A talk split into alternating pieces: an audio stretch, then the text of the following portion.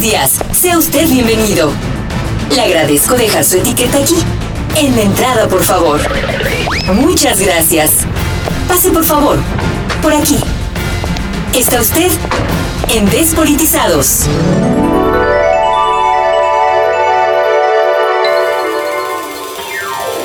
Partir de este momento, conoceremos a la persona, al ser humano. Esto es Despolitizados. Despolitizados. Donde el invitado es la persona, no el político.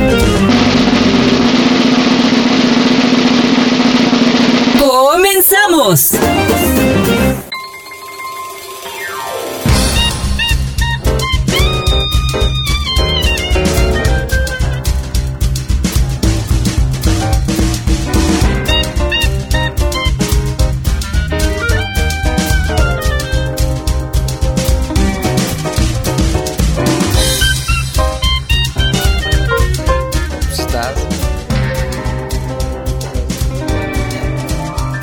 La mañana con 35 minutos, gracias por continuar aquí en los micrófonos de La Poderosa y seguimos aquí ahora con Despolitizados. En los controles sigue Jorge Rodríguez Sabanero, control de cabina Carlos Eduardo González y en la conducción... Tania Villagómez. Buenos días Clemente, ¿cómo estás? Ay, ya acabé. Es que sabes que... Estaba, pensando en Clemente. Estaba pensando en Clemente que está, este... Que, que, le dio la gripa, este, traía un sapo en la garganta, yo creo, y no, no, no pudo venir hoy al programa. Le mandamos un saludo que, que se alivie pronto. un saludo, Clemente. disculpa, Jaime. No, al contrario, para mí es un honor. Confundirme con alguien como Clemente, pues padre. Ay, Jaime. ahorita que eh, ahorita ya le, ya le puedes apagar el, el, radio, Clemente, ya. ya. Muchas gracias. Este, sí, un saludo fuerte a Clemente. Esperemos que se mejore pronto. Yo soy Jaime Ramírez y vamos a iniciar sí, despolitizados. Que, que, este, si me permites, Jaime, la verdad es de que sí les quiero compartir al público que hoy estoy contenta del invitado que tenemos el día de hoy, por dos razones. Este, digo, sabemos que a final de cuentas usualmente invitamos a, tenemos invitados de, de un solo color porque pues es lo que hay, ¿no? Pero a final de cuentas la poderosa, la, la, poderosa siempre le abre las puertas a, a todas las ideologías y pues como muestra, bueno, también está, está Clemente, pero pues el invitado de hoy también es de, de otro, de otro partido que está aquí en, este, pues tomando fuerzas poco a poco en, en el estado en parte el trabajo que hace nuestro invitado. Y dos, que bueno, pues eh, somos compañeros de aula, eh, así que pues yo de sé... Aula. De aula, sí. Mm. Este, Así que yo sé que la plática de hoy va a estar interesante porque aunque en los términos como de política se puede decir que nuestro invitado es muy joven, pues la verdad es de que la experiencia que tiene, pues ya, ya tiene, ya dice él que está ya muy traqueteado y por la ganas vida. que tiene. Mira, vamos a decir de quién se trata. Sí, bueno. este, porque, han, de, han de decir de quién, ¿quién está será? hablando ¿Quién Tania. será? Mira, es Luis Guillermo Ortiz Alba. Él es integrante de la Comisión Operativa Estatal de Movimiento Ciudadano, aquí en el Estado de Guanajuato, que decíamos, no existen, sí existen, todavía están aquí. Sí existimos. Están presentes. Sí, hay. ¿No? Sí, uno que lo tiene en las redes sociales lo ve del tingo al tango en todo, este, Hmm. todos en los todos días. lados. Oye, Luis Guillermo Ortiz Alba, siempre empezamos con la primera pregunta. Claro, amigo. Bueno, antes.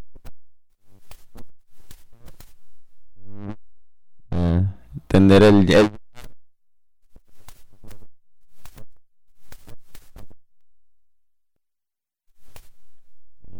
Gracias.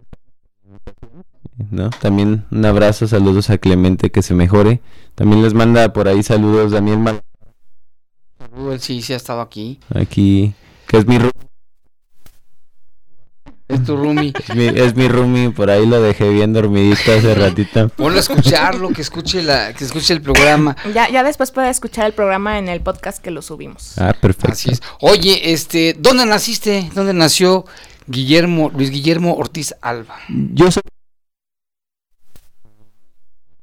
celayense, Cajetero. de, cajetero de 27 años. Crecí viendo al Atlético, a toros del Atlético.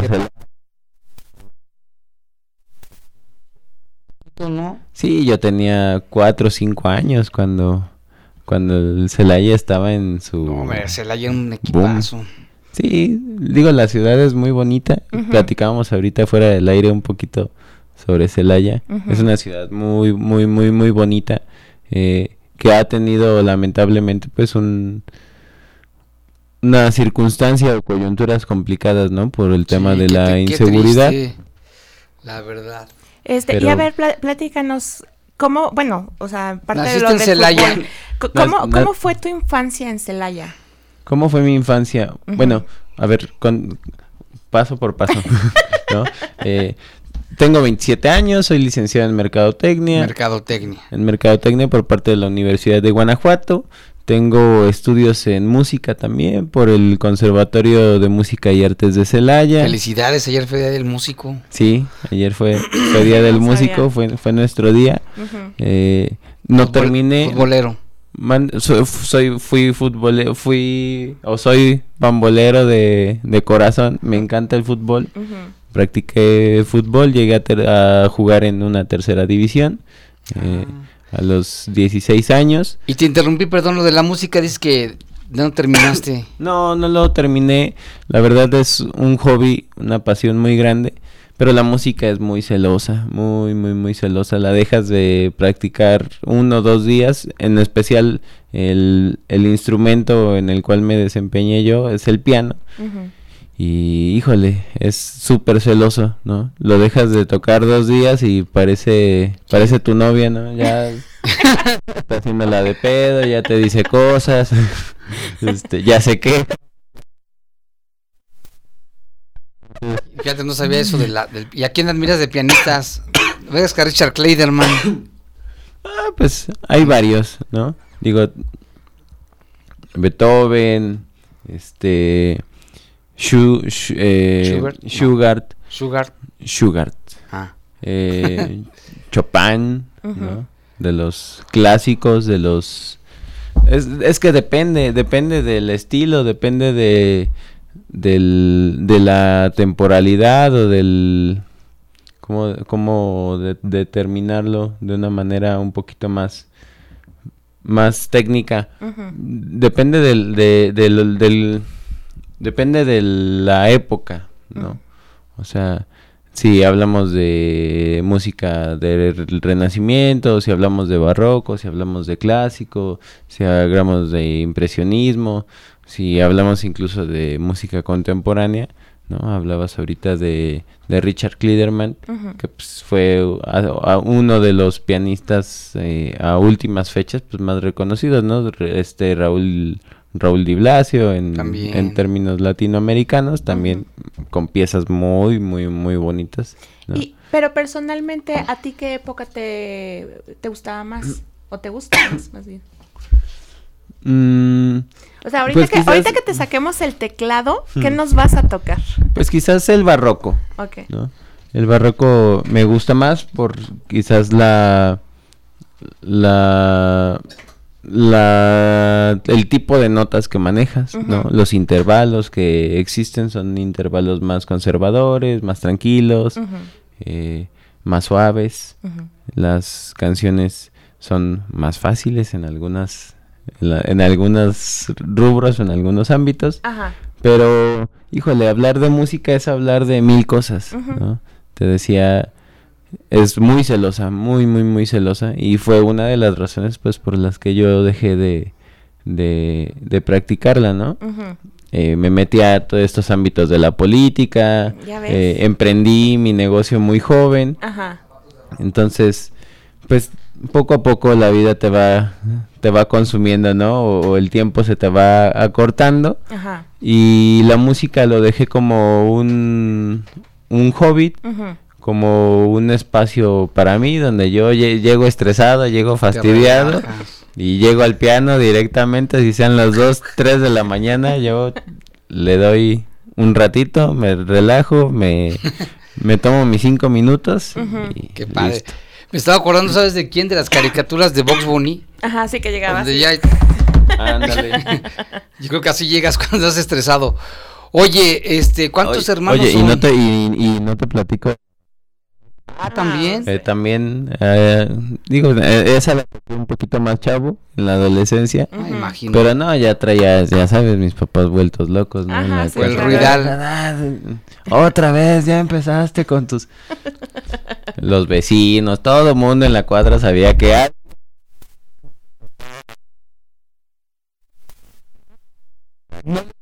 La batería, ¿por qué? Mm. Sí le... Pues es que el- la batería es un aspecto psicomotriz, ¿no? Yo, yo no visible, soy sordo de, del oído izquierdo, entonces el, eh, pues eh, esa sordera provoca no ser al 100% hábil, Ah. ¿no? Con los reflejos, la destreza motriz. Y uno, uno de mis refugios, pues fue, pues fue la ¿Y no música. tuviste pro- problema para, si no, si no escuchas de un oído para aprender a tocar las notas? Y eso te pregunto porque, bueno, mi hermana tocaba el cello. Ujú. Este, de una gripa perdió también audición, de un oído y lo tuvo que dejar. Sí se, sí se merma, ¿eh? O sea, eh, por ejemplo, lo- to- tocar problema, pues, ¿no? Es como, es, o sea, tú vas leyendo la partitura y vas, vas descifrando o, de- o decodificando, ¿no? Lo que ves en la, en la partitura y lo vas interpretando en el instrumento. pero tocar eh, de una manera lírica, es decir, hay gente brillante que escucha una canción y llega a la guitarra o llega a la batería o llega al piano o llega al cello y la toca tal cual, ¿no? Eso es, eso sí es complicado, se te va, porque necesitas tener un oído muy fino, muy desarrollado. Eh, a la hora de vocalizar, también era uno de mis némesis en el conservatorio. el, Te encantas. no, pues me entono, me entono natural de la práctica, ¿no? Pero siempre fui de los de los malos dentro del coro del conservatorio, ¿no? De los que aventaban ahí hasta, ¿Hasta el atrás para que no se escuchara. A ver si al- manera. Entonces, sí, la, la, la música es muy bonita, es una pasión muy grande. Es un área poco valorada en México, ¿no? La cultura, el arte. Ujú. Híjole, son, falta mucho. Nos falta mucho. Pero también está la musicoterapia ya actualmente y sí funciona. Pregúntame a mí y en las noches que estoy aquí haciendo cosas, Sí, claro. pongo mi música y mira, feliz, Sí. rápido. Sí. Oye, ¿cuántos son de familia? Somos dos hijos, eh, incluyéndome. Mi hermana tiene 31 años, Ya acaba de cumplir. ya le estás este, quemando a la Hay una disculpa. No, ¿Qué, ¿Ella qué estudió? Ella es eh, ingeniera bioquímica por el Instituto Tecnológico de Celaya. Ella ya está casada, tiene dos niños hermosos que amo con todo mi corazón. Sobrinitos. a mis sobrinitos. Eh, tenemos tenemos en casa de mis papás eh, unos conejos que son de ellos. Acaban de tener Conejos, acaban de tener crías. ¿cuántos? Creo que fueron siete. Entonces ¿Y son conejos de los grandotes o chiquitos? no, de los grandotes, pero el problema es que no sabíamos hasta a- ayer que había Ah, sí. había sexos distintos. ¿no? ¿A poco? Pensaban que Siempre pensamos que eran machos los dos. y Ajá. Los veíamos de aquí para allá y haciendo sus desmadres y rompiendo cables y rompiendo los mosquiteros de la casa.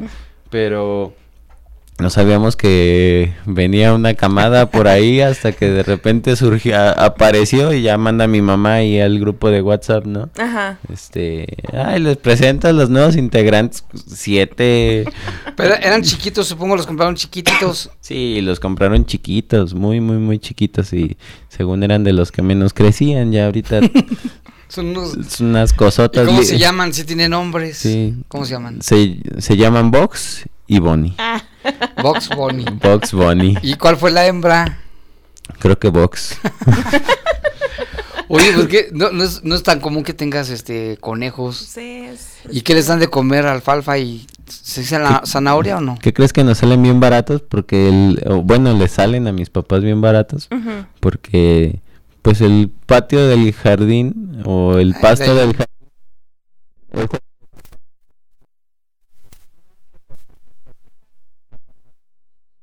El jardinero para esos temas. Ajá. Nada más la que pone el grito es mi madre con sus plantas, ¿no? Ya me deshicieron los rosales, ya se comieron esto, ya les tuve que quitar. Entonces, pero son muy bonitos, ¿no? Y, y entonces eres el, el menor de, de dos. Soy el menor de dos. Sí. ¿Tus papás de dónde son? Los dos son de Celaya, Los son originarios de, Celaya. son originarios de Celaya. También una historia de amor muy bonita. A ver, cuéntala. Eh, Si se no, puede, que sí. te la cuenten ellos. Pero bueno, pues qué padre, ¿no? Que son de Celaya, porque ya es que muchos que tenemos abuelos de otros estados, de otros lugares. Sí, toda mi familia es de Guanajuato. Creo que por ahí me, mis bisabuelos son de Jerecuaro, por parte de mi mamá. Ajá. Y por, por- bueno, por parte de mi mamá creo que son de Jerecuaro y de Salvador. Por parte de mi papá son de San Luis de la Paz. Ujú. Y, y eh, Panales de Jamaica, que es una comunidad o Eso nunca la veo. oído. No, cerca, cerca de Tarimoro y Celaya, por allá. Oye, y cuando estabas en Celaya, ¿en qué, en qué parte vi- vivías de niño? ¿Y dónde fue tu primaria, tu secundaria? Vámonos así. por etapas. Perdónenme. Eh, uy, yo viví en, en una, col- una colonia popular de Celaya, Ajá. eh, se llama Paseo del Campestre. Yo crecí ahí durante mucho, muchos años, creo que hasta que yo cumplí 12 años ahí en Paseo del Campestre, que está pegadita a la colonia Insurgentes. La colonia Insurgentes es de las más antiguas eh, y de las colonias más populares que hay en, en Celaya.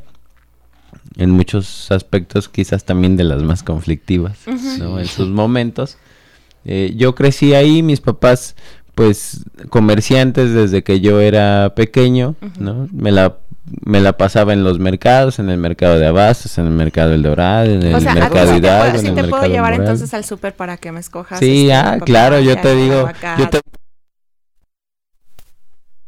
Oye, pero está- no, tú estás muy chiquito, ¿o no te tocó lo del Celaya? Sí, sí me tocó. ¿Cuántos tenías? ¿La explosión? ¿Hablas de la explosión? Sí, sí me tocó. De hecho, ese día me acuerdo que fue un domingo. Pues, ¿cuántos años tenías? ¿Sabes? Estaba muy Yo chiquito. tenía como seis años, siete años. ¿Y te acuerdas? Sí, venía, venía de jugar fútbol en los campos Luke. Ahí Sí, con porque mi fue domi- papá. era un domingo. Era un domingo. Ajá. Y te digo que mi familia, pues mis papás, pues comerciantes desde que yo era pequeño. Ajá. Íbamos hacia el local que teníamos en el Mercado El Dorado, cerca de la central. Ah, el dorado sí lo conozco también. Y pues te- todo cerrado, era un relajo, un total caos la ciudad, ¿no? Y, y digo, Muy y- y- y, complicado. estabas muy pequeño, pero ¿qué, qué, qué recuerdas? ¿Qué impresiones te, te quedaron de ese día? Eh, híjole. Pues yo creo que hay, hay cosas que, que tu cerebro inconscientemente bloquea, Sí. ¿no? Sí. Pero como tal el día no lo recuerdo, o sea, no, no te sé decir qué hice, qué no hice, solamente me acuerdo de eso que iba saliendo yo de jugar fútbol, llegamos a la central y había un desmadre, ¿no? Pero, este, perdón, Ah, ese, se- se aguanta. eh, esa se habla acá en corto. había un relajo, ¿no? había un relajo en, en, en la zona. Y posterior a eso, pues me acuerdo todos los protocolos, ¿no? Eh, que se dieron. Me acuerdo haber asistido a, al- a la Casa del Diezmo y a la Casa de la Cultura a una ceremonia para los bomberos que fueron dos explosiones, ¿no? Obviamente, la primera, pues es la que detona y la segunda, que es la que tiene más daños colaterales, pues por las personas que se acercan a ver, los bomberos que estaban ya trabajando, quienes andaban ahí de curiosos. Este, y pues sí, es una fecha complicada para, Para para, la historia de Celaya. Ajá. Y me acuerdo de eso, simplemente como de los actos protocolarios que hacían Que hacían. y de lo emotivo, ¿no? ¿Tu primaria cuál fue la primaria de Celaya? Estuve en muchas. Ah, sí. De verdad, de verdad yo pasé por muchas escuelas de ¿Y Celaya. por qué? Bueno, otras veces nos dices cuáles y por qué. Pues fui fui un niño muy inquieto, muy muy muy inquieto, Hiperactivo. hiperactivo. Eh, yo era de los que el maestro explicaba el tema y cinco minutos lo pescaba y lo demás para mí era tiempo tiempo libre, ¿no?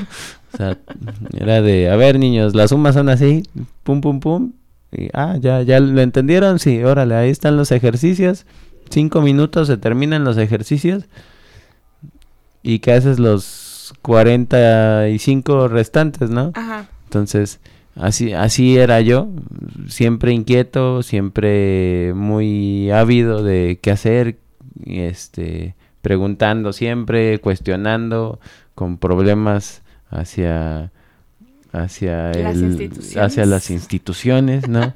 Preguntar por, por qué por qué me pides hacer eso si no, yo no estoy de acuerdo con hacerlo o, o en base a qué, ¿no?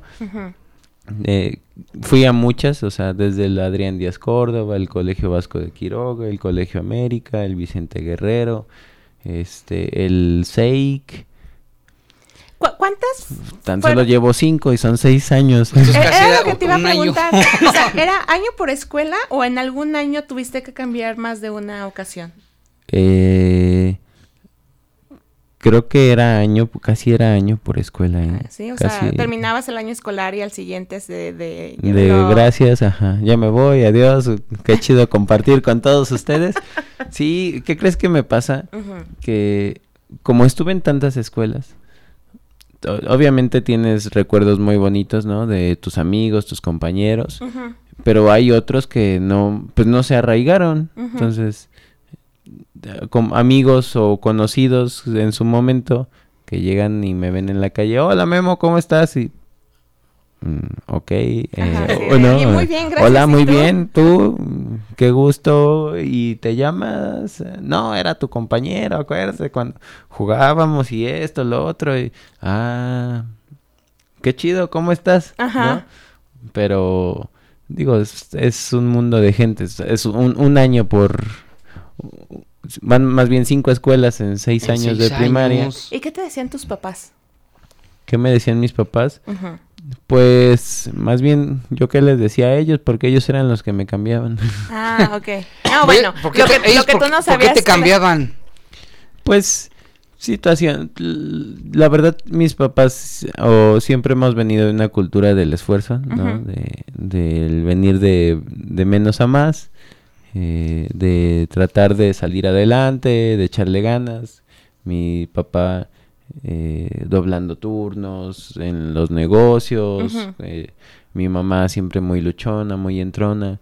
Entonces yo agradezco esa educación que me dieron porque pues siempre trataron de mantenerme en buenas escuelas, ¿no? En escuelas privadas, pero pues siempre era complicado en casa, ¿no? Este, la colegiatura, Claro. que los libros, que te digo, era muy inquieto, entonces yo llegaba cada mes con la la este, boleta de calificaciones por un lado Ajá. y atrás traía mi bonche de reportes, ¿no? De se portó mal, ya le pegó a fulanito, agarró la pelota, rompió un vidrio, Todo eso. todo eso. Ajá. Siempre Este, muy inquieto. ¿Y, y, y alguna vez te metió en una- a alguna actividad eh, extracurricular como para tratar de eh, mantener esa parte? De bajar de la energía. Sí. Siempre, siempre, siempre. O sea, por ejemplo, lo del fútbol, ¿fuiste tú o más bien ellos te, te, te llevaron a... Karate, ¿no? Pues sí, o sea, yo le hice a todo, de verdad, desde aikido, eh, eh, o sea, defensa personal, eh, fútbol, taekwondo, eh, natación. Me llevaron, a mi hermana le encantaba bailar, pertenecía a los grupos folclóricos del tecnológico. Ujú. Y yo me quedaba con tanta energía después de clases, después de fútbol, que ¿Te metiste me a metí, bailar? sí, me metían a bailar también, ahí a- al tecnológico, ¿no? O sea, hay un, creo que hay un video o una foto de una presentación en la feria, Ajá. ¿no? En, durante Navidad. Tengo 8 o 9 años bailando con una muchacha como de 14, 15, ¿no? Y yo, Le llegabas a la cintura. Sí, siempre era el galón, siempre era el ganón, ¿no? Ajá. O sea, era el chiquito, era el, el cachetón, el, el Sí. tierno. Ajá. Entonces, Pero bueno. Oye, pues, ¿qué? ¿y luego, y la secundaria? ¿En cuántas secundarias? En cuanto se- ¿A cuántas? Ahí te va. Secundaria estuve en la uni de Celaya. En, en- sí, en la uni de Celaya. Y de, y de ahí me fui al Rosenblut. Terminé en el Rosenblut. Eh, escuelas que muy bonitas, ¿no? Eh, del- de las mejores académicamente ahí en, Ce- en Celaya. El muy distintas una de otra, ¿no? El ambiente, Todo. todo. El Rosenblut es, eh, o era en su momento, pues un, un cuadro de 4x4 casi, ¿no? Como casa de Infonavit, ahí nos metían a 48 chiquillos en un salón. Con las hormonas y Con las- todo. Sí, pero, pero era, era una de las mejores escuelas académicamente, ¿no? Muy valorada, pero también tenía sus... O sea, pues te la, te la pasabas entre haciendo O tareas, sea, ¿ti- haciendo ¿Tienes proyectos. historias de terror de esa escuela? Luego, no- luego vienen invitados y nos platican así de que, ¿cuál ha sido lo peor que han hecho? Que les daban... Sí, en escuelas privadas donde los tor- les Los jalones de cabello, Ah, torturaban. no, no, no, no, no, no, para nada. Cosas no. de esas no. No, de, de eso ya, esas ya no A fueron ya mis tocaron, épocas, ¿verdad? ¿no? Sí. Había Ya. una serie española de una escuela, ¿no? De como de terror, Ah, sí. de espantos, algo Sí, así. sí, Y no me acuerdo cómo se llama, pero sí sé cuál dices. sí, pero entonces a ti ya no. No, te ya no, no, no, no, nada de eso. Más bien era, yo era el terror o yo y mis amigos.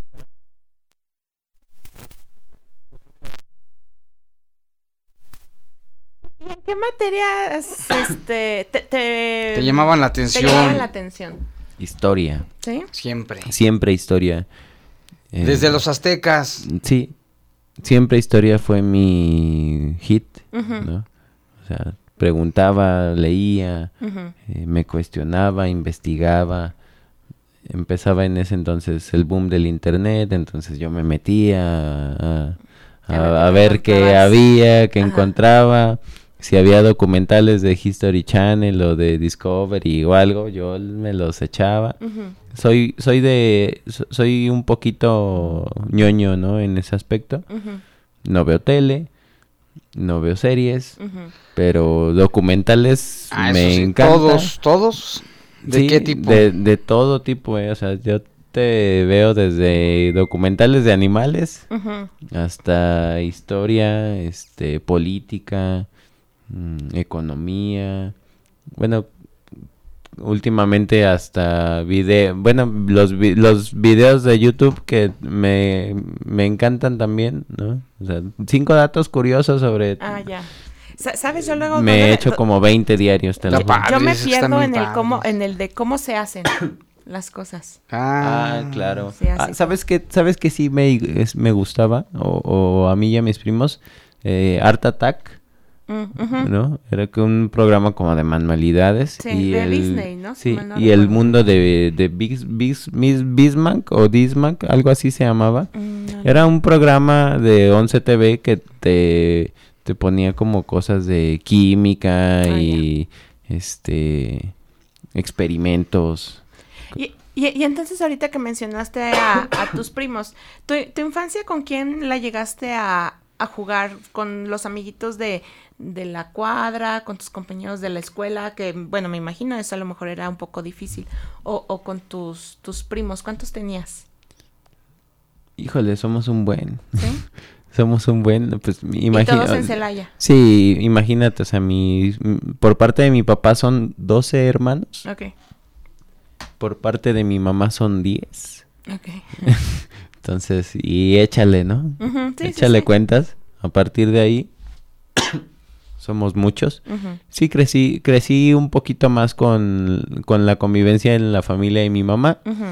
Eh, con mis primos pues nos quedábamos a dormir en sus casas o ellos se quedaban en las nuestras. Si había el Día de Reyes era mágico, ¿no? Porque todos nos juntábamos, todos aventábamos el globo, se venían a mi casa mientras los reyes hacían lo propio eh, y demás, ¿no? Siempre, siempre fue, la verdad es que tuve, gracias a Dios, una infancia y una adolescencia muy bonita, muy sana, siempre muy orientada, siempre muy cuidadosa, siempre muy, eh, comunicativa, ¿no? Del, y de la mano de, de, de mis padres, que pues les debo y les agradezco todo lo que, lo que hoy tengo. Suave. Mira, aquí tenemos ya reportes del auditorio. Nos llama Armando Monreal. Le mandamos un saludo. Dice que tenga un excelente descanso. Bendiciones para todos ustedes. Saludos para mi esposa, que primero Dios se, se aliviará. Sí, esperemos que se al- alivie. Saludos para usted, para Tania, para Clemente y para su invitado de hoy en Despolitizados. Aquí está el reporte. Y Gracias. también Muchas gracias. Fabián Saludos. Hidalgo nos manda comentarios, nos manda saludos. Muchas gracias, Fabián. Están a la escucha. Gracias por escucharnos. Y continuamos. A ver, yo me imagino que, este, bueno, ya sabes que aquí el programa brinca de un lado a otro. ¿eh? Échale. Este, yo me imagino que si tus papás eran comerciantes, pues ya desde chiquito te, te ayudaba, te llevaban a ayudarles. Sí. Pero ¿a qué edad ya te dieron así como la responsabilidad de, a ver, a usted, mi hijo, le toca cobrar de tal a tal horario? No, de muy chiquito, o sea, Pero tan listo que eras, ¿no? Y tan muy, inquieto. muy, muy chi- Sí, a, a mí, yo, yo, yo salía de la primaria, me iba a la fábrica de- o al concesionario ahí de, de Reima y me compraba una caja de servilletas y me iba al mercado a vender mi caja de servilletas. Ok. ¿no? Entonces, chiquito, o sea, en la primaria. Cuando había vacaciones, era de vámonos a ver qué vendes, ¿no? Trompos, yoyos, cartas de Yu-Gi-Oh! que estaban en su boom en ese O sea, momento. tus papás que venden cosas de esas de... No, mis papás, mis papás han tenido Varios. varios giros, ¿no? Eh, antes de que, o cuando yo era chiquito, desde una panadería hasta el negocio que actualmente ejercemos y, y el, el que, el, en, en donde hemos estado encaminados, que es el abarrote. Tenemos mini supers. Entonces, esa es la el La giro, la, la línea, ¿no? Pero pues pasamos por desechable, productos químicos, este infinidad de cosas. Una, una purificadora de agua tuvieron También. también, sí. ¿Tú, tú eras el, el, el niño que, que en el salón tenía la tiendita de dulces? Sí, totalmente. O sea, yo, yo movía, yo movía el, el business ahí, ¿no? O sea, Tú llegaba. también tienes sangre de comerciante. pues, Sí, de- totalmente, totalmente. O sea, yo llegaba y les vendía tazos que después se los apostaba y los volvía a ganar, ¿no? Y se los volvías a vender. Y se los volvíamos a vender, claro que sí, con mucho gusto. Eh, vendía las estas paletas, ¿no? Cachetadas, este, Sí. pelones. Ven- Todo eso. Vendía rifas. ¿Y qué haces con tu dinero? Mm, híjole, no me acuerdo. Te lo gastaba de volada. a- algunos se lo. al- a- la verdad, siempre. eh, te digo, en, en mi familia siempre fue en algún momento remar contra corriente. Entonces, pues todo lo que sacábamos era abono y, y bien, bien visto en casa, ¿no? Eh, y siempre era como tratar de apoyar yo desde, desde donde estaba eh, para algo. También me encantaban desde chiquito eh, las, las actividades sociales, ¿no? Eh, me gustaba regalar cosas, eh, donar mi ropa, donar mis Mm. juguetes, ir a los asilos. Yo soy cristiano, mis papás eh, son copastores de una, de una iglesia. ¿Cómo se llama la iglesia? Se llama Iglesia Surizadai, está en Rincón de Tamayo actualmente. Ahí se congregan o ahí nos congregamos, yo cuando voy. Y estudié o, o tengo parte de un seminario también por parte de una universidad bautista de Kansas. Entonces, pues ten- desde nosotros no somos cristianos de cuna, nos convertimos al cristianismo más o Ah, Hace menos poco. cuando yo tenía como unos 14, 15 años, pero pues se reforzó toda todo el sentir social, todo todo eso que después desembocó en una participación política, Ujú. ¿no? ¿Cómo es que llegas a la participación? Y bueno, estamos en la secundaria, ahorita vamos a la prepa y ahorita vamos también a todo lo demás. Órale. ¿La prepa La dónde fue? La prepa fue, eh, empecé en, en Unitesba, fue, duré un semestre. No puede ser. Duré un semestre, duré un semestre en Unitesba, de Unitesba me regresé al, al Rosenblut Ajá. Y ahí terminé. Esa, esa fue mi etapa más estable. Sí. ¿no? ¿Te, Donde- te gustó esa escuela? Sí, me gustó mucho, hice muy buenos amigos, eh, a los cuales pues les mando un fuerte abrazo si me están escuchando.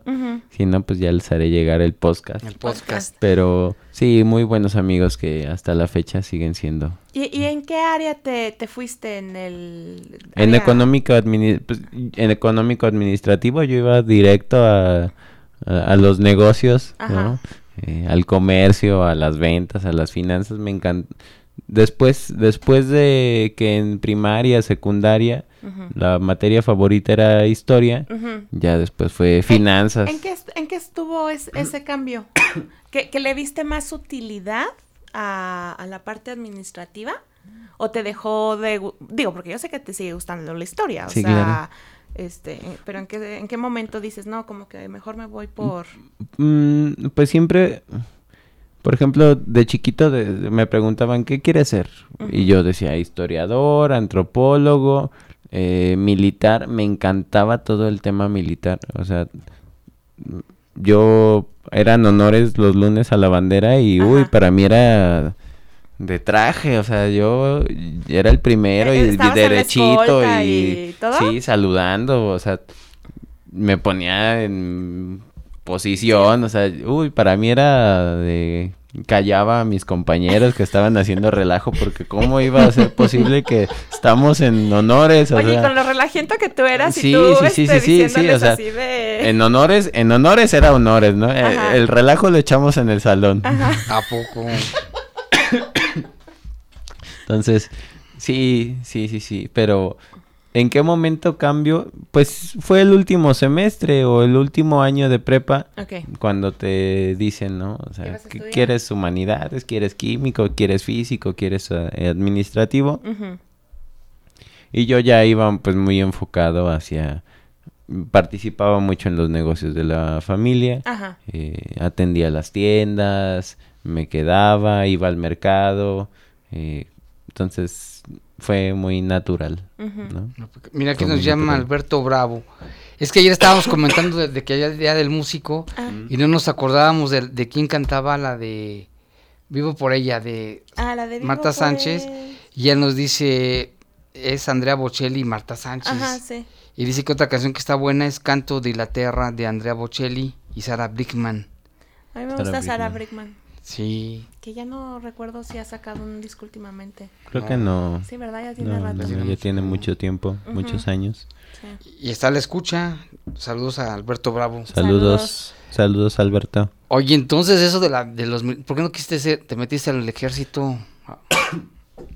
Mm, no sé, nunca, o sea, yo creo que las circunstancias no, no, no se dio, o sea, la Fuerza Aérea, imagínate. Mm, A mí me, de verdad, o sea, me encantaba. Por ejemplo, yo veía el video de Luis Miguel de la incondicional. uh, Te ya me, veía ahí, ¿no? O sea, sí, sí, sí. Me proyectaba, ¿no? Ajá, me, veía Pero no se dieron dentro de... condiciones para que te fueras al, al, al ejército. No, nunca. Por ejemplo, en la prepa, dos de mis amigos, de, de mis mejores amigos, Ujú. Ellos sí, sí estudiaron eh, carreras dentro de las Fuerzas Armadas, Ajá. pero no, ya. ¿Y a qué, no. te, hubie- a qué te hubieras metido? Si hubiera estado en el ejército, Sí, o sea, al ejército, a la... yo creo que a, ingen- a- a ingeniero, ¿cómo se llama? Soldado, ingeniero en construcción, algo así. Mm. También esa parte me ¿Qué, encantaba. qué son los que La hacen ingeniería. Es, como un ingeniero civil. Ajá, pero... Ok. Es como un ingeniero civil. También me encanta este todo el tema de urbanismo, de obra pública y demás. Ujú. Me, llama la atención. Te digo que soy soy un estuche de monerías Sí. por ahí. Digo, Tania, tan- Por Tania cierto, hoy, mi- hoy es día de la Armada, mira. Ah, hoy es día de la ¿No te hubiera gustado la. Armada? También, te, te, te digo de verdad, de verdad, yo de chiquito, uy, veía, veía a los generales, a los cadetes con su uniforme y yo me visualizaba. ¿Alguna sea, vez te disfra... Ah, no, pero... ¿Te vistieron de ¿Te eso? vistieron? Sí, sí, hay una foto de chiquito. eh, Ajá. Mamá, si tienes la foto, no la enseñes. Ah, ¿no? ya ves, yo Guarda- ¿Qué te dijeron? De marinerito. De marinerito. marinero. De marinero, de soldado, de... Ah, bueno, os digo, mi mamá, pues llegaban festividades y mi mamá era de las que te hacen el traje completo, Sí. o sea... eh, ¿Ahora de qué va a salir? De Porfirio Díaz. Ahí está, ¿no? Eh, a tono. Entonces, sí. Pues ya es que fue de bien. la, de la revolución. Sí, Vi muchos niñitos disfrazados de revolucionarios. sí, así con, con las, este... Ay, se me fue la palabra de las de las balas, ¿no?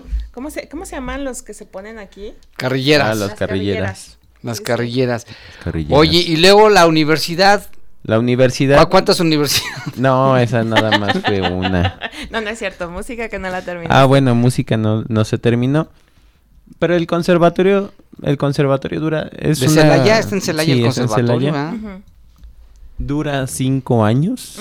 Bueno, para empezar es un año de propedéutico. Ajá. Luego son cuatro de bachillerato. No importa la edad que tengas, tienes que pasar por el bachillerato para llegar a la licenciatura. Entonces, yo me quedé en el bachillerato. No terminé el bachillerato, creo que llegué a segundo, tercero de bachillerato. Este es como una pero literalmente es como una carrera, ¿no? Pues carrera y Pues, maestría, o sí, sea, sí, Como son siete como años. medicina, ¿no? Sí, son siete años, son siete años de verdad, o sea, eh, materias súper interesantes, ¿no? Historia del arte, análisis del arte, historia de la música, eh, tiempos, ¿no? Te enseñan eh, cómo es el clásico, el, el neoclásico, el barroco, este, el impresionismo, etcétera, ¿no? Desde, a ver, yo me acuerdo, había una, había una materia donde te tocaban un acorde Ajá. y te, así, te tocaban un acorde en el piano, tú lo tenías que eh, descifrar, Ajá. ¿no? Ah, es un do con un bajo en mi y de la cuarta o de la tercera este octava, ¿no? Ajá.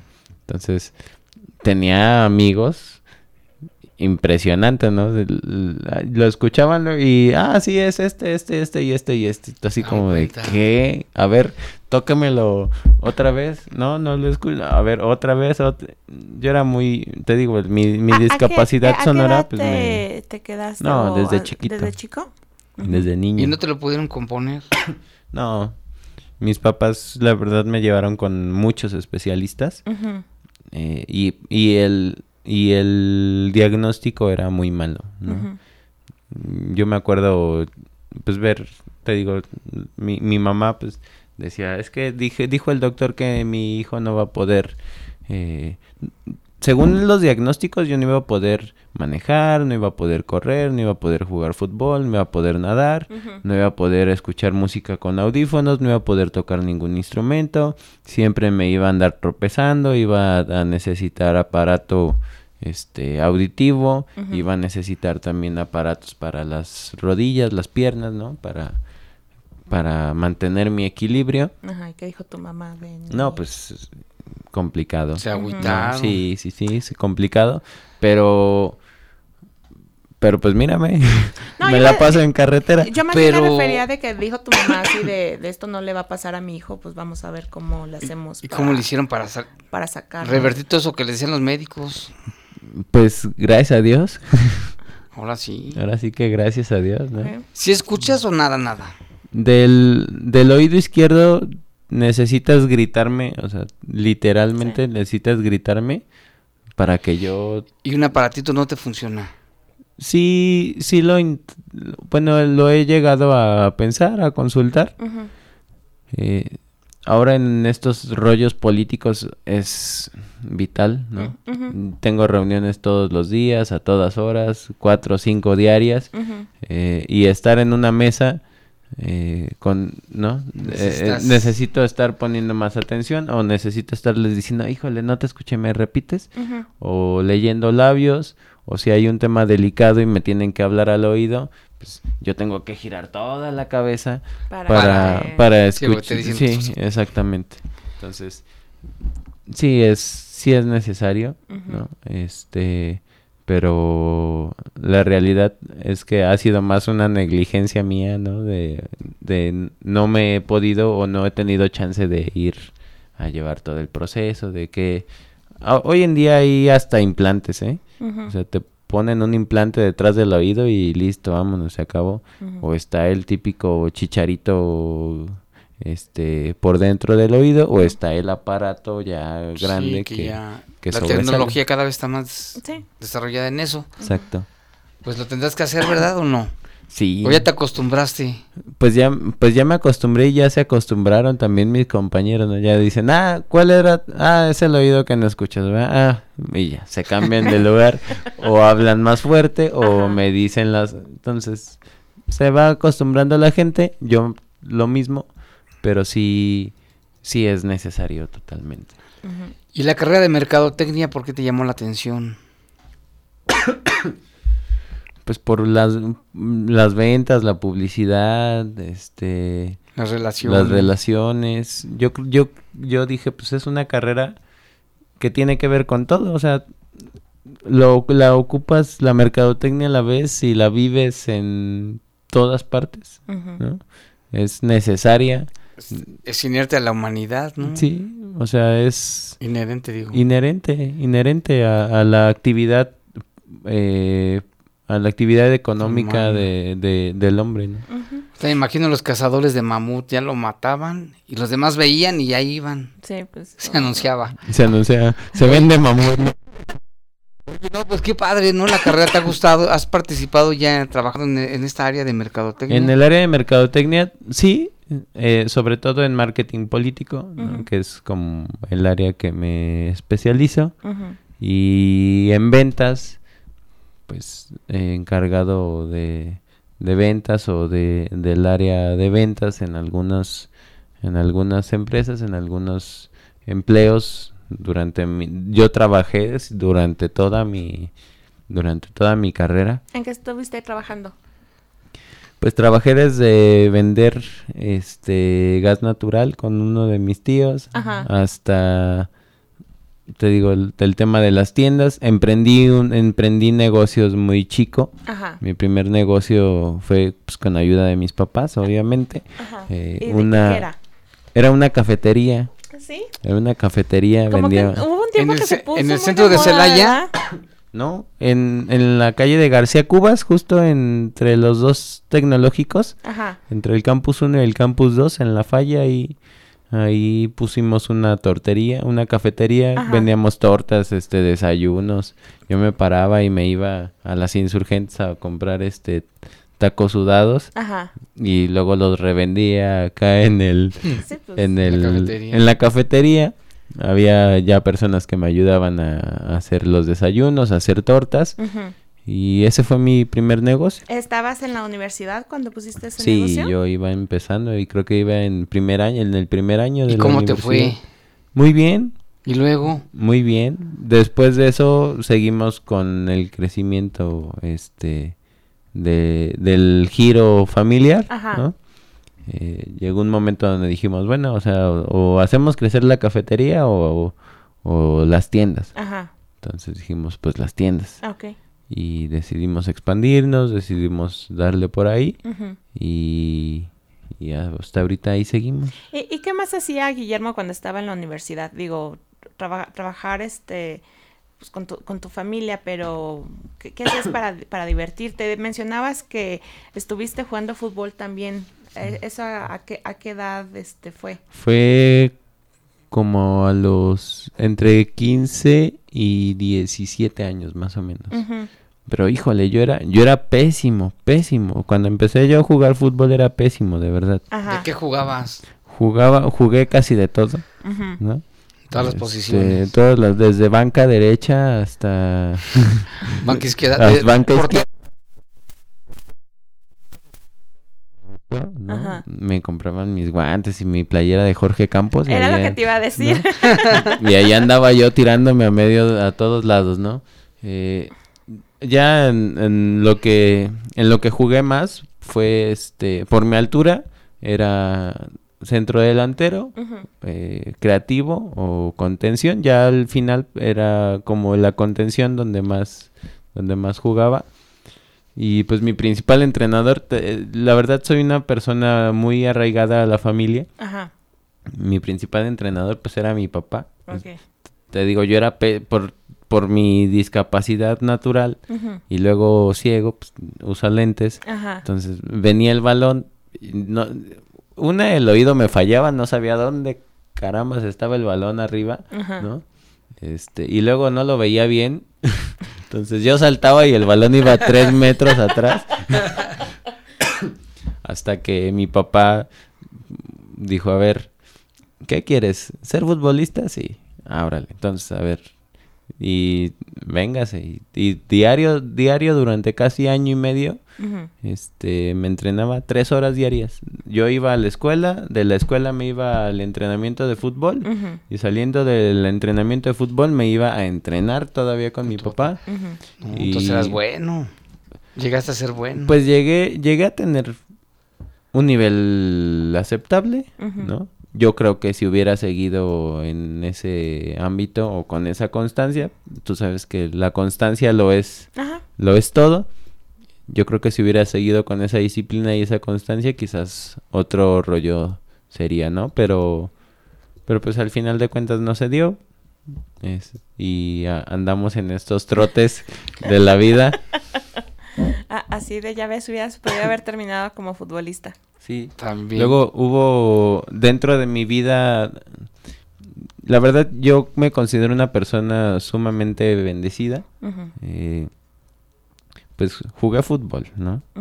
Sueños, sueños de todo niño, futbolista a su nivel, pero lo pude hacer, Sí. ¿no?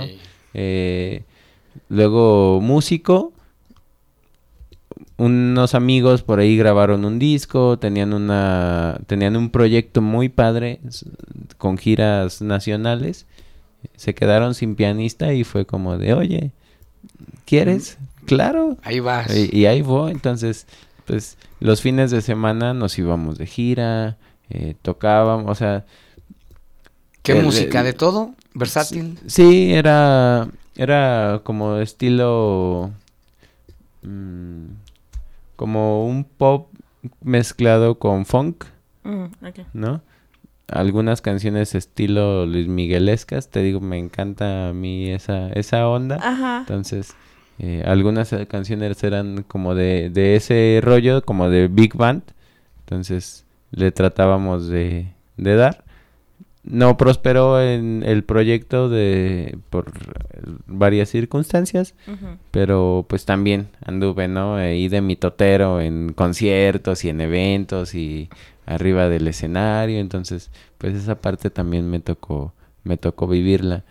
Y dentro de ámbitos políticos, pues fui candidato muy chiquito, fui candidato a los 21 años ahí en Celaya, Ah, Ah, sí, a 21 diputado local, Vein- 21 años. ¿Cuál fue tu primer acercamiento con la política? Porque, bueno, yo estoy entendiendo que tus papás empresarios, o sea, ¿de dónde, de, de dónde sale esta parte? Creo que surge de del del sentimiento o del interés social que existía en mí a raíz de, de mi participación dentro de la, de la comunidad cristiana, ¿no?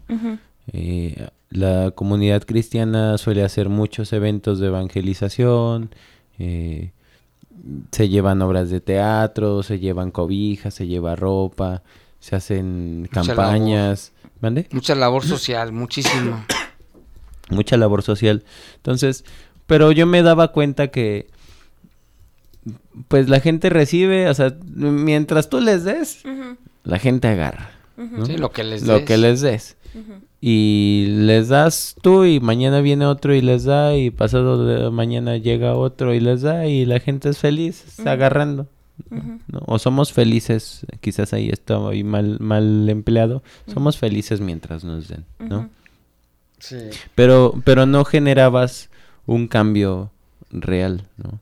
Porque satisfacías una necesidad inmediata y no generabas ninguna consecuencia a mediano o a largo plazo. Y de todo eso, pues yo me fui dando cuenta. Y decía, bueno, ¿cómo puedo hacer para que la gente tenga de verdad un cambio en su conciencia, un cambio en su manera de ser, un cambio en su manera de vivir? Y caí en la política, ¿no? porque creo que las cosas no van a cambiar hasta que exista alguien que, que estando en el lugar y momento adecuado genere ese cambio, ¿no? ¿Y por qué movimiento? Ah, bueno. Ahorita dale la pregunta y regresamos. No, pues la- la- bueno, sí, para que, para que la pienses.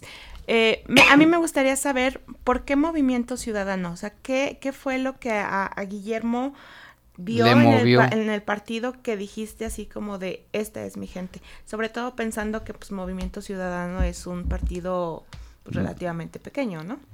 Perfecto. Vamos a un corte y ahorita que nos diga Luis Guillermo por qué se fue ahí. Un saludo a Elizabeth, dice que le gusta mucho la estación y nos está escuchando. Saludos Elizabeth, gracias, Gracias. por escucharnos. Dice, nos escucho, los escucho de lunes a sábado. Gracias por escucharnos. Damos una pausa, regresamos aquí en Despolitizados. Estamos platicando con Luis Guillermo Ortiz Alba. Dale, regres- regresamos. ¿Quieres saber más de nuestro invitado? Comunícate a los teléfonos en cabina 718-7995 y 96. Despolitizados, donde el invitado es la persona, no el político. Continuamos. Continuamos. ¿Quieres saber más de nuestro invitado? Comunícate a los teléfonos en cabina 718-7995 y 96. Despolitizados, donde el invitado es la persona, no el político. Regresamos. Regresamos.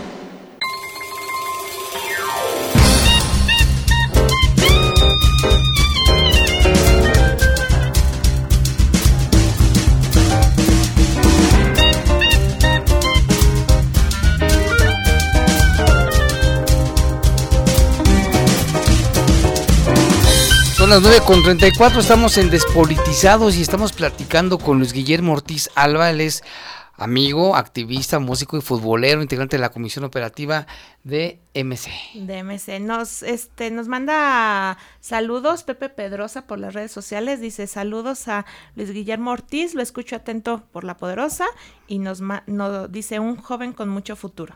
Muchas gracias, amigo. Te Y- mando un fuerte abrazo. Este, y también nos manda saludos y Iván Carbona, Carmona que nos están escuchando en el salón. En el salón. Ah, saludos en el salón. Ahorita llegamos a Saludos clase. a toda la banda por allá. Van, van a la maestría. Oye, también aquí Gonzalo nos dice, tengo rato escuchándolos y no sé a quién entrevistan, sería bueno que lo dijeran de vez en cuando, sí es cierto, se nos va mucho Sí. eso de estar diciendo, ahí va de nuevo, estamos entrevistando a Luis Guillermo Ortiz Alba, un joven celayense que ya le entró a la política, está en Movimiento Ciudadano y ha tenido varios cargos ahí. Y a ver, este, la ya- ya- pregunta ya- que, ya- ya que no- nos quedamos pendientes era... Este, ¿por qué Movimiento Ciudadano? Sí, ah, ah, sí es cierto. Bueno, nada más para, para la audiencia. eh, soy, so- soy miembro de la Comisión Operativa Estatal. Somos siete personas las que integramos el comité y soy el secretario de organización del comité estatal. A mí me toca toda la vida interna. Bueno, soy el secretario de organización y acción política del comité estatal. Entonces a mí me toca, pues desde ver can- eh, las dirigencias, Todo. eh, sí, la, la operatividad, todo lo operativo del partido al interior, pues es, es chamba mía, ¿no? Entonces, pero bueno. ¿Por qué Movimiento Ciudadano? Porque es un partido joven, es un partido fresco, con el cual comulgo en ideas. Es un partido de socialdemocracia y que, y que busca siempre, eh, mediante el diálogo, llegar a, a una, a una conclusión o a un punto gris. Yo siempre lo explico de esta manera, que, que si tú tienes una postura de, de negro y mi postura es más atinada al blanco, pues que mediante la construcción de una mesa de diálogo en común acuerdo podamos sacar un punto gris donde ese gris no te sea perjudicial para ti, no, no te sientas eh, transgredido en tu integridad, en tu pensamiento, en tu, en tu ser y ese gris también pues no sea eh, tan oscuro hacia mí que, que tenga una postura más dirigida hacia el blanco, ¿no? Sino construir, construir acuerdos, construir puntos en común, co- construir agenda, construir puntos de convergencia que permitan el desarrollo del país. Creo que creo que la política debe de ir ya encaminada a eso. hablábamos ahorita en, en el corte. El, la política en México ya está más encaminada a, a un sistema ciudadano. Ya el sistema de partidos está agotado. La partidocracia. La partidocracia está agotada. O sea, ya, ya es un tema más de quién es el candidato, qué hace el candidato, cuáles son las propuestas, cuál es la agenda que se está manejando y ya la gente deja de lado el qué partido es, ¿no? Los partidos eh, de antaño vienen desgastados, vienen ya eh, con, con, muchas muchas piedras sobre, sobre la espalda, muchas losas en la espalda que, que creo yo pueden abonar a la construcción de, de una participación ciudadana más activa, una participación que empodere realmente al ciudadano, que los partidos demos un paso atrás y el ciudadano dé un paso adelante en, en, esa, en ese empoderamiento político que aparte de ser un derecho, debe de ser también una obligación. Y, y que está difícil, y luego de un, joven como tú que debías estar en el cotorreo, y porque te, te metes a, la política, y, ya hablábamos, ¿no? Que la política está tan desgastada y la gente ya no cree en nadie, ya sale un partido, casi todos dicen lo mismo, buscamos el bien común, queremos el bienestar, queremos gobernar con honestidad, pues como que ya no es tan fácil creer. Sí, yo creo que la distinción está en los hechos, en los hechos la gente, la gente, tú vas a una colonia, tú hablas con algún líder o alguna, algún ciudadano de a pie y le dices, oye, ¿cómo estás? Vengo de, vengo de un partido, soy de X y lo primero que recibes es, no, gracias, no me interesa, no, todos son iguales, ¿no? ¿Por qué? Porque también falta una falta una cultura política y, una educación política dentro de, dentro de la sociedad.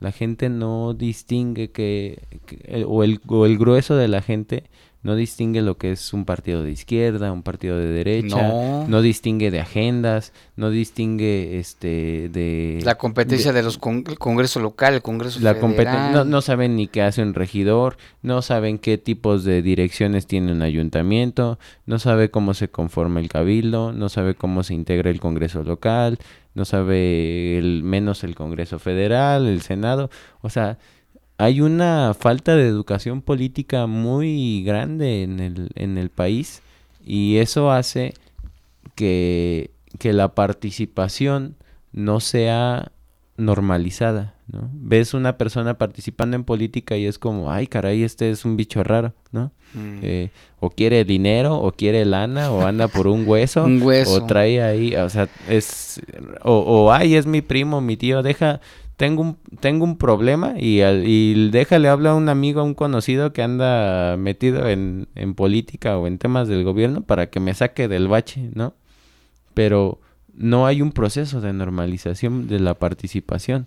Pues no está fríamente calculado eso, que la gente entre menos sepa, mejor, más manipulable. Yo creo que...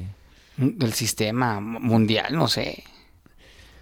Híjole, no sé si, no, no, no sé si hay ese tipo de conspiraciones. No me, no me, no me metería quizás yo a esos debrayes. Lo que sí me metería es a decir que debemos de cambiar.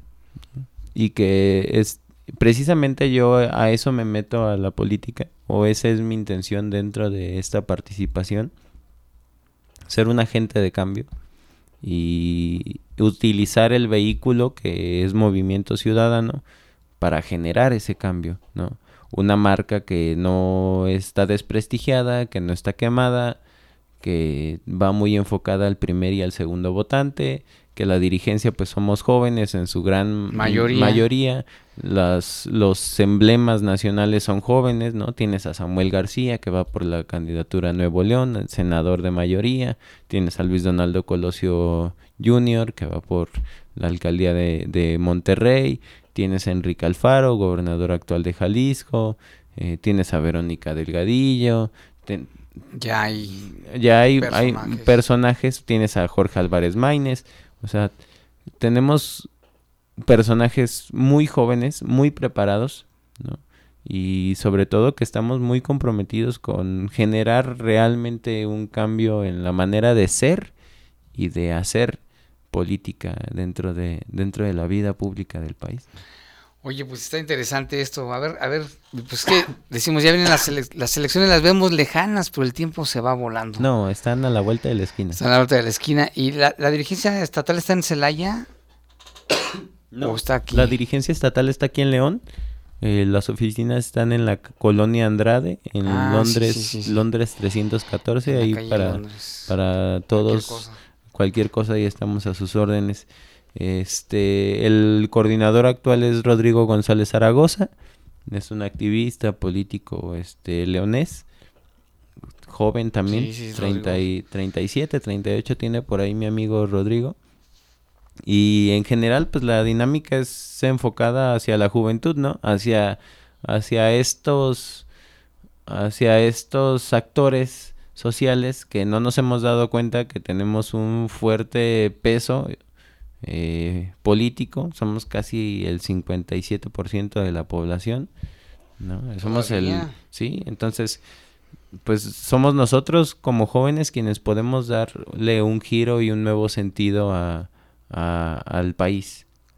Y si no tomamos las riendas en este momento, que somos mayoría, eh, alguien más seguirá decidiendo por nosotros, alguien más seguirá tomando determinaciones por nosotros, alguien más seguirá encauzando el futuro y el rumbo que nos va a tocar sufrir o gozar a nosotros, ¿no?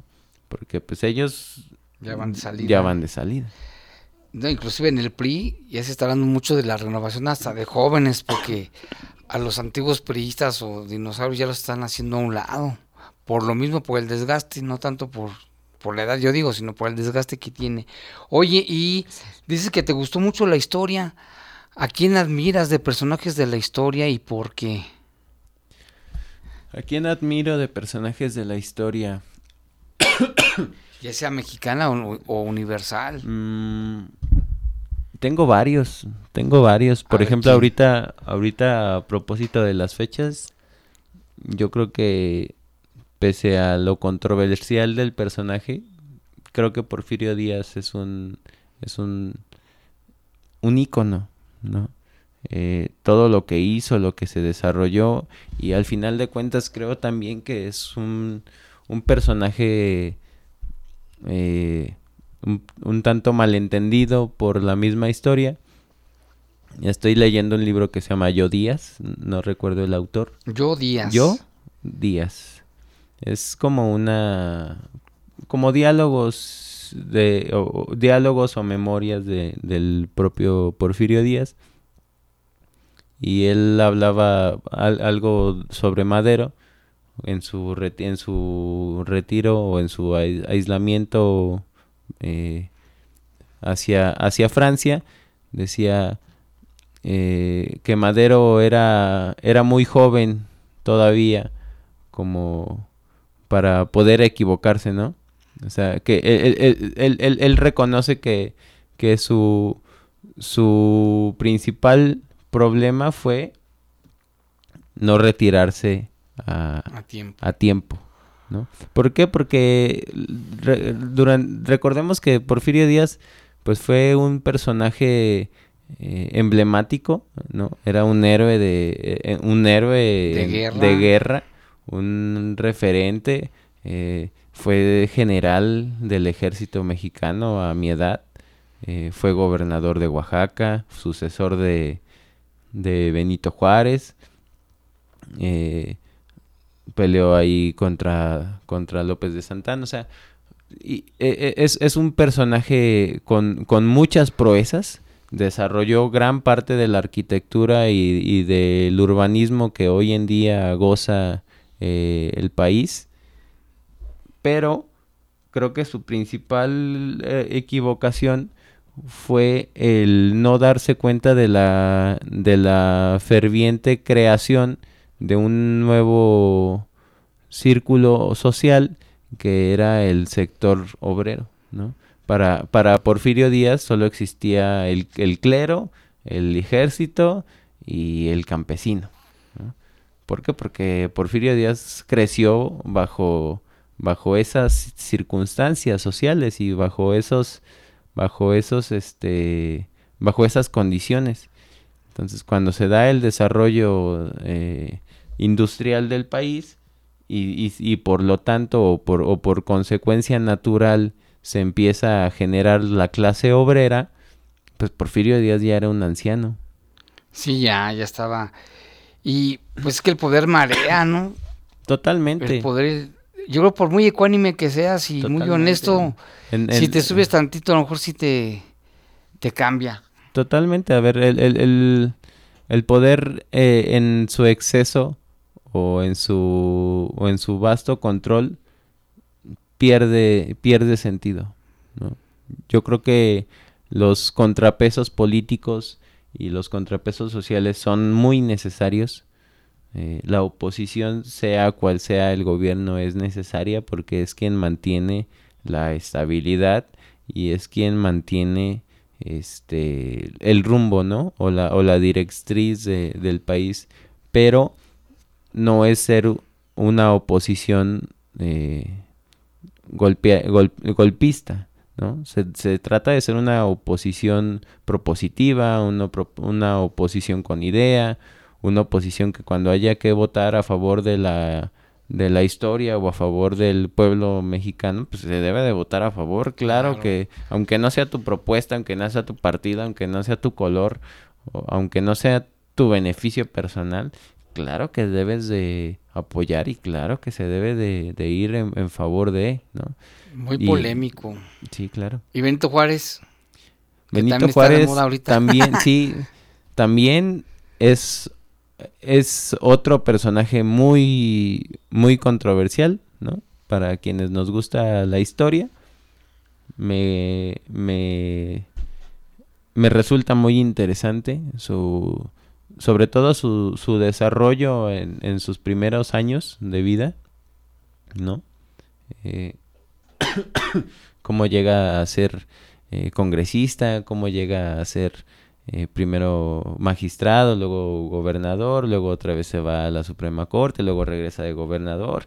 O sea, esos saltos que, que vive dentro de su historia política Benito Juárez y sus contextos sociales que lo llevan a, a tomar las determinaciones que, que, tomó, ¿no? Y después también eh, sus mismos errores o sus mismos caprichos que desencadenan en, en el arribo de Maximiliano, en todo lo que trae consigo y, y lo que lo, la, las leyes de reforma, o sea, híjole, la historia mexicana no, es y... apasionante, es súper, súper interesante, súper, súper compleja súper distinta según según de donde lo mires o según de donde y, lo leas y según quien le escribe.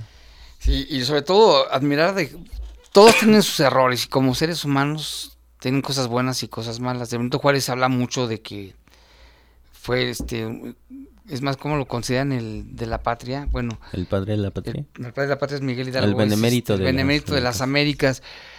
También dicen que hizo ahí algunas cosillas, sí, negociaciones. Yo, yo, yo, creo que siempre, siempre un actor político va a estar sujeto a desgaste. El gobierno es, el gobierno te desgasta, ¿no? El ser una figura pública te naturalmente te desgasta. Tienes tus aciertos, tienes tus errores, pero la historia mexicana y la política mexicana siempre ha girado en torno a caudillos. Siempre, siempre ha girado en torno a caudillos, ¿no? ¿Y por qué será? Yo creo que es por por los temperamentos del latino. Somos muy sanguíneos. Mm. Somos muy sanguíneos, somos muy amables, muy serviciales, muy amigables, muy confianzudos, ¿no? y también en su momento pues muy muy eh, cómodos ¿no? dime qué hacer dime cómo lo hago y yo lo hago qué quieres que te escriba dos líneas ahí están tus dos líneas Ahí está. más allá de las dos líneas yo no voy a escribir no me pediste dos me pediste un café ten tu café Ahí está. ahí está vámonos no Mira, saludos a Gonzalo, eh, nos está escuchando, se le hace interesante el programa. Y bueno, recordamos que estamos platicando con Luis Guillermo Ortiz Alba, él es integrante de la Comisión Operativa Estatal de MC Movimiento Ciudadano. Y también aquí nos están diciendo, nada más, manda, manda saludos Gonzalo. Muchas gracias a, a gracias Gonzalo. saludos Gonzalo ¿Y te gustan las series? Ahorita yo sé que está por salir, o no sé, la, la de Hernán Cortés, yo vi una de, de La Malinche. Ahora viene la de la Malinche es otro, es otro personajazo, Híjole, otro personajazo. Y, y Que también, no se sabe bien a bien y también muy incomprendido, ¿eh? Porque, a ver, la Malinche venía de ser una princesa, una princesa, o sea, la Malinche era una princesa que, que por, por condiciones o circunstancias es despreciada por su familia, ¿no? Por su línea de sangre. eh, es vendida como o, o ofrecida como tributo por sus mismas características de ser de sangre noble, pues de sangre noble, perdón, pues tiene una educación superior, a, a las al- demás. a las de las demás y que y que por supervivencia se tiene que adaptar a, a- a las circunstancias o a las coyunturas, ¿no? Hay una, hay, hay una, hay un pensamiento, hay un filósofo eh, español que se llama Ortega, que, que en una de sus frases más célebres dice, yo soy yo y mis circunstancias. Y creo que aplica perfectamente, Perfectamente. en el, en el ejemplo de la Malinche, ¿no? Sí, que- se, le ha, se le ha satanizado, se le ha Sí, de señalado. Enemiga pública del Estado o del gobierno mexicano, ¿no? Eh, Traidora. traidora, por ella perdimos y hicimos y... Te, te, te repito, yo creo que yo creo que la, la vida pública tiene muchas aristas, tiene muchos claros oscuros. eh, la historia en, en general tiene eso, depende de quién la escriba, de, de con qué autor la leas, de quién sea quien te la esté interpretando o te la esté contando, va a ser el, el, el canal o, o la directriz hacia donde te vas a ir, ¿no? Pero es bueno investigar más allá de lo que te digan, sino siempre meterte a buscar, leer uno y otro y otro. Sí, sí, sí, sí, sí, sí. Y, es, es lo fascinante y lo, y lo interesante de todo esto, ¿no? Que siempre hay algo más. Hablabas ahorita de las series. Me gustan, pues mi ámbito ha sido siempre el mismo. Me gustan las, las series eh, históricas o, o políticas, ¿no? Game of Thrones, este, House of Cards. Mm. Entonces, eh, esa, línea. esa línea. No, no he visto la que me dices de la Malinche, pero por ejemplo, vi, vi la de la de sesen- la de ¿cómo se llama? Sesen- 94. Hay una serie en Netflix que se llama en, en el 94 que te habla de todo lo que sucedió durante 1994, ¿no? Desde el asesinato de Colosio, Ah, mira, esa no eh, la he visto. eh, está muy, muy, muy, muy, muy, muy buena. Eh, hay otra que se llama... Ay, caray. Son varias. Es, e- e- es en la misma en la misma tónica o en el mismo sentido, pero en Netflix hay muy buenas series eh, de historia y de historia política de México que valdrían la pena analizar o, o- o- o- o hacer la recomendación a la audiencia, ¿no? ¿Qué libro recomendarías? Aparte del de que me dijiste yo Díaz. Hay un libro de Ricardo Rafael que a mí me gusta mucho. Se llama Mi Reinato. Mi, rey, Mi Reinato. mi reinato. Habla ¿De qué habla? Habla como de este sentido aspiracional que tiene la sociedad mexicana, del- de la diferencia de clases, como, bueno, de la diferencia de clases, la aspiración entre clases y cómo, cómo hacen eh, o, cómo, cómo juegan entre ellas y cómo es la dinámica con el gobierno. Por ejemplo, te dice, a ver, eh, el, el, mexicano es siempre aspiracional, ¿no? Siempre quiere tener lo que alguien más tiene y siempre dice ser lo que alguien más es, ¿no? Es decir, sí. Es, es decir, eh, por ejemplo, si, si yo soy de clase media, aspiro siempre a ser eh, de clase, clase, clase alta, ¿no? Y digo, ay, es que esos no pagan impuestos porque tienen relaciones y bla, bla, bla, bla, bla, pero el día que yo llego a ser de clase alta y que me veo inmerso en la coyuntura de decir, paga tus impuestos. O sea, te toca, te toca, te toca. Te toca. Y el, el, libro te habla que regularmente el mexicano es como de, ah, pues, el de enfrente no los paga, ¿por qué los voy a pagar yo? Exactamente. ¿De quién es el autor? Ricardo Rafael. Para comprarlo, fíjate que estaría bueno de regalo de Navidad. Yo Está muy bueno y, y, y, esa misma dinámica te la presenta con, con la interacción que hay hacia, hacia la autoridad. Que regularmente la clase baja o la clase popular eh, de la cual emanan las autoridades municipales de bajo rango, no, un policía municipal, un tránsito, eh, pues no hay un respeto hacia ellos porque dicen, pues, este es el de mi cuadra, es el de mi colonia y quiere venir a decirme algo a mí, ¿no? Cuando es lo voy a decir con mucho respeto eh, eh, en, la audiencia, eh, cuando es el gato de, de, la clase media o de la clase política. Así lo ven muchos, en serio, la gente, la clase alta así ve a un, a un policía, a un tránsito. Lo hemos visto en los en las redes sociales, los lores, los lords y las ladies. Y las ladies. Pero, pero, pero e, e, ese libro es perfecto para entender todo eso, ¿no? Porque dice, a ver, yo como clase política o como clase media alta, eh, no respeto a la autoridad porque lo veo como mi gato. Ah, ¿no sabes quién soy? Ahorita le hablo a fulanito y te ponen en tu lugar, ¿no? Entonces, yo no tengo un respeto hacia la autoridad por esa razón. Luego, yo clase clase media baja, no tengo un respeto a la autoridad porque sé que que es mi vecino. Es, mi igual. Es mi, es, mi igual. Entonces, para, por, qué, qué, tipo de respeto le te voy a tener? O te voy a tener cuando sé que te que, que alguien más te viene y te truena los dedos, ¿no? Híjole. Entonces... Está padre. ¿Qué crees? Ya se nos acabó el tiempo, Luis pues, Guillermo muchas gracias. Muchas gracias. Se fue rápido, ¿no? Se fue rápido. Una hora y media que dijiste, es mucho, pero mira. No, no, no, se va como agua. Pues agradezco tu, tu invitación, agradezco a la audiencia, muchas gracias por este tipo de, foros, de eventos. Porque siempre nos, nos sirve todo, las experiencias de otras personas te sirven. Claro. muchas gracias. No, pues gracias a ustedes. Gracias a Jorge Rodríguez, gracias a Carlos Eduardo, a, a Dani, a Lalo y a Karina. Gracias y nos escuchamos en los espacios informativos, pero sigue aquí en La Poderosa porque hay información deportiva también y también música y todos los programas. A darle. Gracias.